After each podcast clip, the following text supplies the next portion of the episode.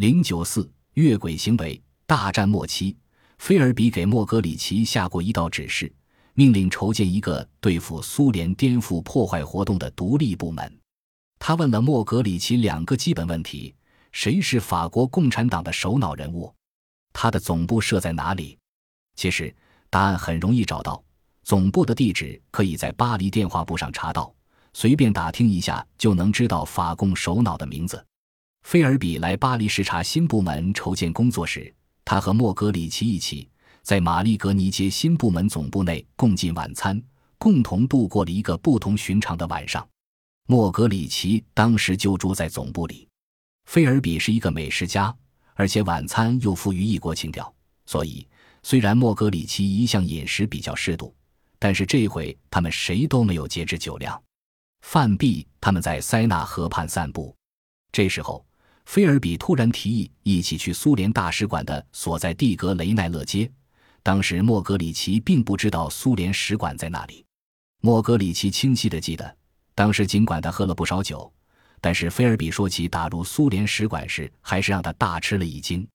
菲尔比说，打入这座使馆困难重重，因为难得有机会安插内部间谍，就连级别最低的苏联官员也是从苏联派来的。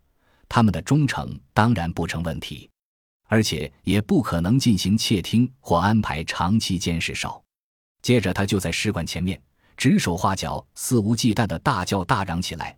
莫格里奇心里非常焦急，他知道使馆门前站岗的两名警察随时都会上前来干涉。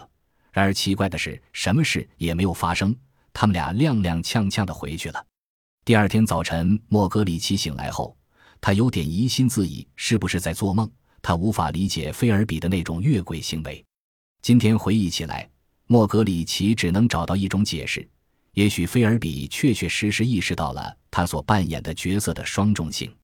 莫格里奇在洛伦索马贵斯或多或少也遇到过一些类似的问题，他能够用令人不安的轻松态度看待敌我双方的观点。